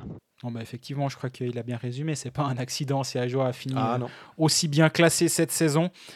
Et, et comme tu l'as dit en, en introduction, Ajoa est l'un des quatre clubs à avoir posé son dossier pour euh, monter en National League en cas de, de victoire avec bah, Liège. Du coup, on n'en aura plus que trois au mieux après les quarts de finale. Euh, Cloton, Holton et donc Ajoa. Est-ce que ça euh, implique une pression supplémentaire pour, euh, pour cette équipe finalement Donc, je, vous laisse écouter la, réponse d'Alain Birbaum. Non, on ressent aucune pression par rapport au fait qu'on a posé un dossier pour monter en National League. Je pense que le club l'a fait car euh, ils étaient en droit de le faire. Après, on n'a jamais eu comme objectif ou comme consigne ou quoi que ce soit de absolument monter en National League. Si ça devait arriver, on l'acceptera. C'est surtout pour ça que le dossier a été posé, mais on ressent aucune pression. Nous, la seule pression qu'on a, c'est qu'on se la met nous-mêmes, c'est qu'on veut, on veut gagner. On est une équipe de, gagnants. On l'a montré la saison dernière en Coupe Suisse. Et puis je pense que voilà, nous, on a la pression de vouloir finir champion. Après, euh, la promotion, c'était pas un objectif en soi, donc euh, aucune pression là-dessus. Justement, il dit que la, la pression, c'est d'être champion. Ajoa s- connaît cette pression finalement d'être champion. Euh, lors de la saison 2015-2016, on se rappelle hein, le titre avec euh, le dernier match de Steven Barras. Toute la région doit s'en souvenir. C'est une équipe qui est quand même habituée à, gagner finalement. Le- la pression de la finale contre Davos en finale de, Coupe de Suisse saison 2019-2020, ça n'a pas semblé les avoir trop dérangés non plus, j'ai l'impression. Par contre, bah, il y a une question qu'on peut se poser, c'est est-ce qu'Ajo a sa place en haut?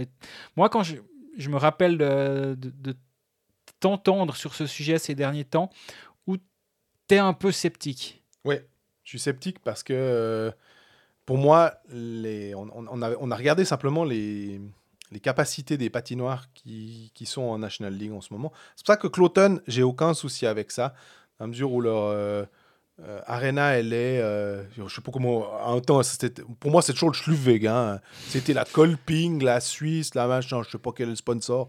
Donc on va dire le Schluvweg, c'est plus simple. Et 6500 places de, de à peu près, quelque chose comme ça. Pas de problème, aucun souci. La plus petite patinoire en, en Suisse, c'est entre l'Ilfis et la, et, et la Sankt, euh, Sankt Galler Cantonal Bank Arena, Lido, quoi, voilà, à, à l'ancienne, à, à un peu plus de 6000. Et là, on est sur du 4500. Et je trouve que. Ouais, tu, tu veux. un- C'est comme Viège à 5100. Tu, tu veux vendre un produit euh, un un peu plus. euh, euh, premium à, tes, à, tes abonnés ou à, ton en fait à ton public, à tes spectateurs, à tes téléspectateurs. Et pour moi, quand on voit l'image que, que hum, Chris Maxorley veut de, de Sierre, c'est une patinoire, il a parlé de 7000. Et je, c'est aussi ça qui me fait dire, voilà, Chris Maxorley, il sait que à moins de 7000, pour la National League, alors moi, j'ai, mon, mon- j'avais mis le, le curseur à 6000, mais là, 4005, je trouve que c'est vraiment petit, quoi. Si Ajoa avait la Valiant Arena, ou si tous les spectateurs moyens de la Valiant Arena venaient à, Ajoa, il y aurait encore 900 places. hein. C'est 3650 spectateurs de moyenne à Davos cette saison. Donc en termes d'affluence, Langnau, c'est- il y, a eu- il y a eu peu de matchs, on est d'accord, mais quand même, Langnau c'était 5000 sur les, sur les matchs du début de saison. Tes 3006, c'est les, en configuration Covid? Oui. Ok. Mais Ouais. bon, ça... Oui, mais non, alors là, ça- là, désolé, là, ça ne joue pas. Normalement, on, a, on avait calculé euh, en temps normal qu'on était à plus de 70% de taux de remplissage de toutes les patinoires de Suisse. Donc, euh, Oui, mais toute la saison. puis Davos, c'est avec la Coupe Spengler. Ouais. C'est autre chose. Mais je veux dire, 4500, tu peux tenir une saison si tu es rempli tous les soirs ta patinoire avec 4500. ouais.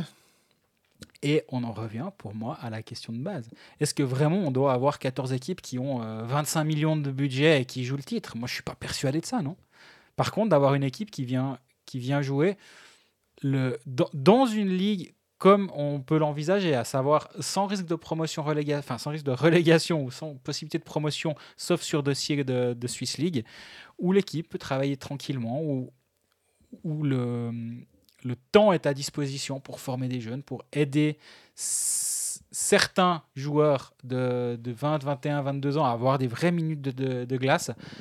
On, on a assez parlé ces derniers temps des réformes et du- Mhm. des 7 étrangers.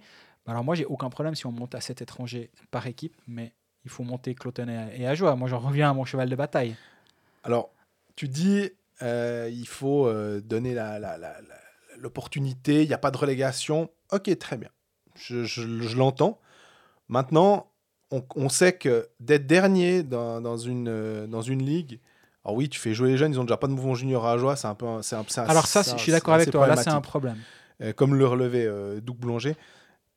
Là, pour moi, c'est compliqué de, de- Et après, c'est que si tu perds euh, tes matchs, est-ce que tu as franchement envie, en tant qu'industriel de la région ou en tant que simplement spectateur qui a payé son abonnement, d'aller voir une équipe qui, qui- qui perd tout le Mm. temps euh, Et après, est-ce que tu arrives à tenir, à, à- à rester avec ton budget, on va dire, de 7 millions, 7 millions et demi, puis à te dire, bah, de toute façon, moi, je suis tout le temps le dernier de National League parce qu'on n'arrivera pas à faire beaucoup mieux. Peut-être qu'une fois, on peut accrocher les playoffs, mais ça va être. Faut, faut pas se mentir. Tu, tu, tu peux pas tout d'un coup te dire, ah bah, même si on aimerait que même Langnau puisse viser le titre, j'y crois pas. Donc, euh, Mais surtout, j'ai l'impression que Langnau, ça fait 10 ans qu'ils sont en National League depuis. Il y, a, il y a eu un passage, euh, on va dire, ils, sont, ils ont tapé le fond de la piscine, Ouais. ils sont remontés.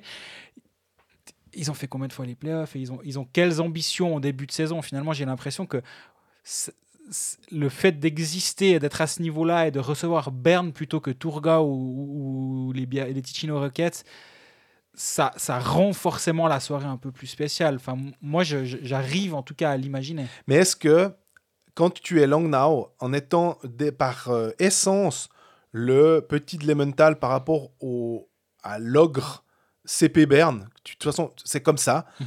voire même Bien qui a été champion, euh, et que finalement tu es le deuxième, et là je dis gentiment plutôt du côté alémanique, mais tu es quand même le troisième du canton.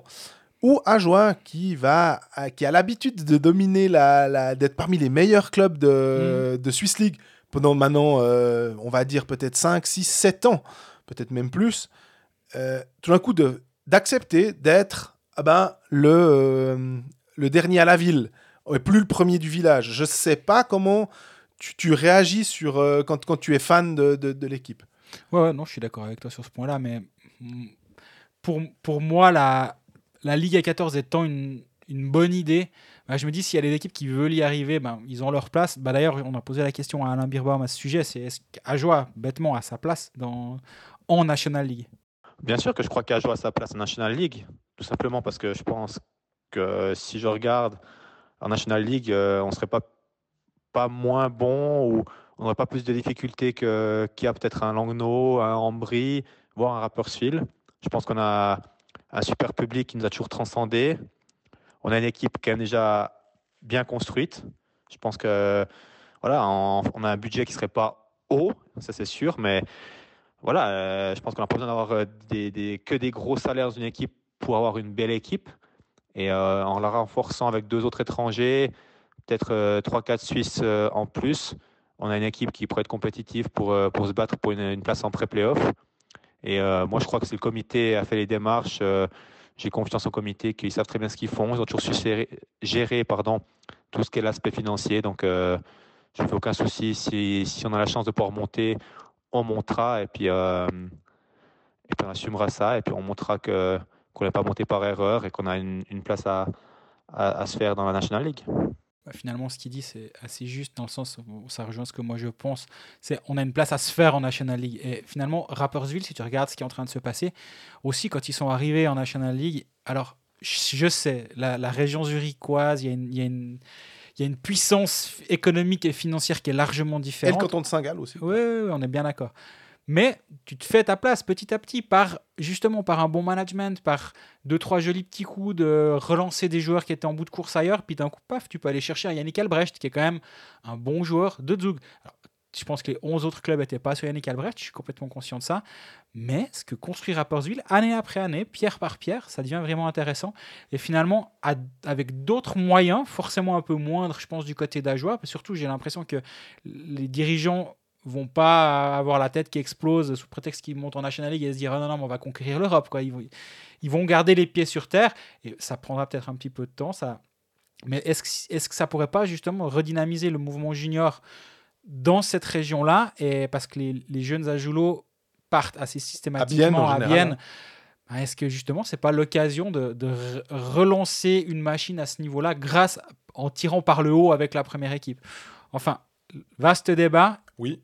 On a parlé quasi que d'une série, ou on a parlé que d'une série, mais les autres, euh, il y en a une qui intéresse pas, euh, particulièrement les, les romans, en plus de, de cette série du HC Ajoie, c'est Chaud de Fond, qui s'est qualifié par les poils euh, en pré-playoff euh, en match 3 contre euh, Alliance, Il jouera contre Cloton. Euh, Ça, ça va être Sierre- chaud là. Sierre, l'autre qui nous intéresse beaucoup, c'est Holton. Sierre aura l'avantage de la glace. Honnêtement, en début de saison, qui l'aurait cru Alors, euh, pas moi, mais Et clairement. voilà. Dernière série, Langenthal Turgovie. Alors ça intéressera un tout petit peu moins. Les romans. Premier match, bah, dans la foulée de, ce- de cet épisode, 19h45. Et la suite euh, ces prochaines semaines. On va faire un pointage euh, durant ces playoffs. Ouais, même. mais alors Sierre, euh, ce qui est assez int- intéressant, c'est bah il y a Guillaume Asselin qu'on Ah a oui. vu avec avec Genève, 66 points en 43 matchs, euh, 25 buts.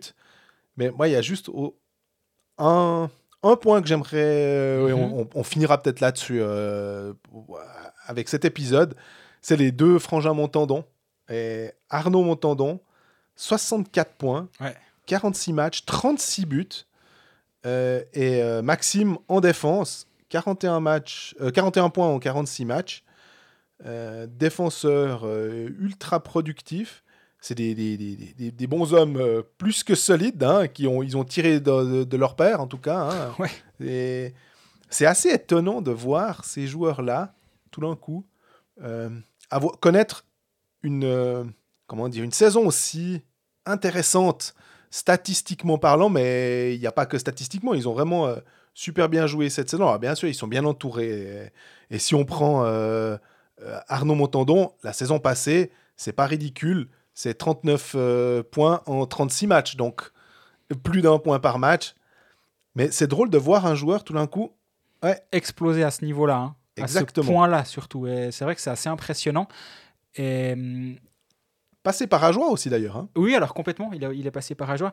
Puis oui, cette, équipe de Sierre, finalement, alors on- l'aurait pas imaginé avoir, avoir la- l'avantage de la glace durant ces quarts de finale, c'est un fait. Mais c'est une équipe qui a, qui a quand même, bah, Giovannini au but, c'est quand même un- une valeur sûre. Derrière, tu as parlé de Montandon, mais tu as un Goran Bezina euh, qui, qui a aussi de l'expérience qui peut mettre euh, au, profit de son, club. Et Dolana, c'est un joueur qui a aussi une longue expérience, qui part ici, Sriman, Thibaut Monet, on en parle aussi plus tellement euh, il, il a, il a gagné et joué des matchs en National League, en Swiss League, au niveau international. Donc elle a des armes pour, euh, pour faire bonne figure. Mais alors, Holton, euh, juste parce que comme c'est l'adversaire de Sierre, moi, il y a deux joueurs, je me réjouis de les voir à ce niveau-là. Ah bah, Oh, je tu- sais où tu vas. Évidemment, évidemment. Tu, tu me connais quand même assez bien. C'est Brennan Ottman qui a 16 points en 34 matchs. Et c'est Mason McTavish qui a 11 points en 13 matchs, dont 9 buts. Ils sont très jeunes, hein, euh, 18 ans. euh, on, va voir là, quand euh, ça commence à être un peu plus serré, tu joues contre des adversaires qui ont l'habitude de, de jouer les deux matchs contre le, enfin tous les deux jours contre le même adversaire, donc ils peuvent se préparer, ils vont faire de la vidéo. Je me réjouis de voir ces joueurs-là parce que là, c'est dans un contexte qui est hyper intéressant pour eux, pour leur progression personnelle. Voilà ce que je voulais dire. Exactement. Puis tu as aussi un Evgeny Shirayev qui, a, qui fait une belle saison. Il a, il a un point par match à Holton. Il y a, ils, ils ont du. ils ont des joueurs robustes, un Fourer aussi à, ce- à ce niveau-là, il a, il, a- il a plus, plus besoin, plus rien à prouver. Bref, cette série Holton euh, ou Sierre Holton plutôt, vu que Sierre Mhm. a l'avantage de la glace, pourrait aussi être intéressante. Je- J'en conviens tout à fait.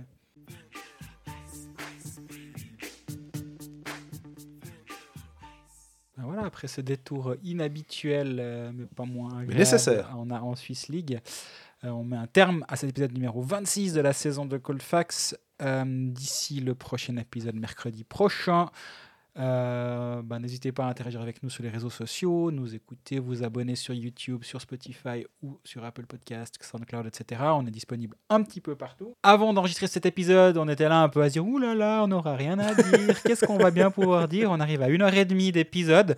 Donc finalement, tout va bien. On trouve toujours quelque chose à à dire, il me semble. Exactement. Bon, on vous souhaite une bonne, euh, bonne semaine. Bonne semaine et à la semaine prochaine.